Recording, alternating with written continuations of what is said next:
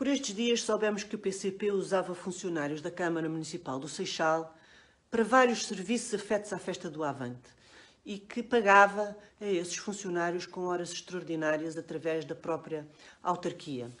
A sentença do Tribunal da Relação saiu no princípio deste mês e a notícia dessa sentença foi publicada esta semana pelo Jornal Público. Por estes dias também soubemos que o Bloco de Esquerda contratava funcionários a recibos verdes, eh, despedia funcionários à bruta e que, pelo menos no caso de um deles, tinha tentado uh, arranjar umas mentirolas para contornar a lei e enganar a segurança social.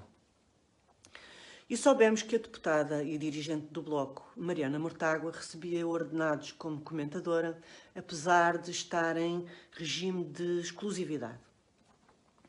O debate eh, de segunda-feira eh, na SIC Notícias entre ela e Adolfo Mesquita Nunes foi revelador, porque Mariana Mortágua começou por fazer uma longa introdução para explicar que não conhecia o regulamento.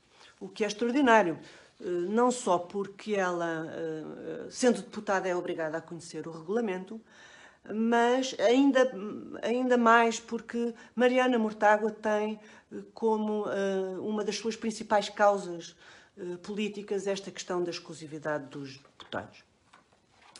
E Adolfo Mesquita Nunes apressou-se a esclarecer que não estava ali para fazer julgamentos éticos e morais da Mariana.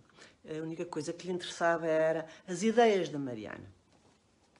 Portanto, confirma-se que Adolfo Mesquita Nunes reserva os seus julgamentos éticos e morais para aquilo que ele chama uma certa direita e que nunca, e que nunca identifica. E como não, não identifica, a insinuação acaba por cair em cima de toda a direita.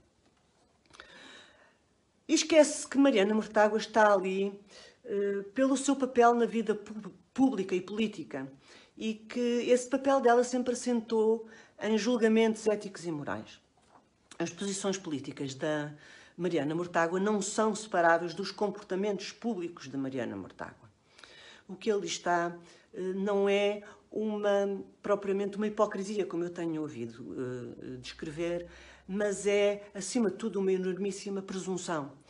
Porque estes uh, dirigentes e estes intérpretes da, uh, da extrema-esquerda consideram-se a si próprios uma espécie de encarnação do bem e os outros são o mal e, portanto, aos outros deve ser aplicada a lei, e quanto mais severa, melhor, mas eles próprios estão acima da lei, estão acima de qualquer julgamento. E as próprias ideias da Mariana também deviam ser uh, sujeitas a um julgamento uh, ético e moral, porque as ideias têm consequências e as, e as consequências são a medida certa e a medida exata eh, do valor dessas ideias. Isto é uma coisa que Adolfo Mesquita Nunes tinha obrigação de saber e aquilo que uh, Adolfo Mesquita Nunes chama respeitosamente as ideias da Mariana é uma, uma abominação moral e intelectual que uh, não devia merecer da parte dele qualquer respeito.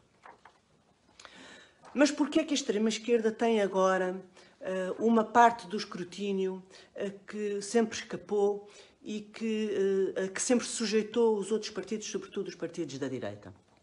O que sabemos da extrema-esquerda não é agora substancialmente diferente do que já sabíamos, a extrema-esquerda nunca se escondeu e sempre teve uma, uma, uma atitude autoritária, sempre acusou e sempre condenou a NATO e uh, o capitalismo e os mercados e o modo de vida ocidental. O que mudou agora foi a conjugação de dois fatores. Uh, o primeiro é que a Rússia invadiu a Ucrânia e com as imagens de guerra e as notícias de guerra, a bússola moral da opinião pública alterou-se. As pessoas estão chocadas e olham para a extrema-esquerda uh, de outra maneira. Uh, percebem que a extrema-esquerda começou por apoiar Putin, depois mudou a sua posição, mas nunca condenou a Rússia de uma maneira convincente. E o segundo fator é que o PS tem agora uma maioria absoluta, portanto, dispensa a extrema-esquerda. E percebeu que a extrema-esquerda se tornou uma espécie de peste. A extrema-esquerda agora cheira mal. E, eh, portanto, o PS, se arranjasse um método, apagava a extrema-esquerda das fotografias todas dos últimos 15 anos. Por fim, Os grupos de mídia estão, uh, continuam a estar, uh, estiveram no passado e continuam a estar fortemente subsidiados pelo Partido Socialista, pelo governo do Partido Socialista. E, portanto, se durante todos estes anos trataram a extrema-esquerda com brandura, como se a extrema-esquerda tivesse evoluído e se, e se tivesse tornado compatível com o regime democrático, agora adaptam-se aos novos interesses do PS e aplicam-lhe as velhas doses de bajulação.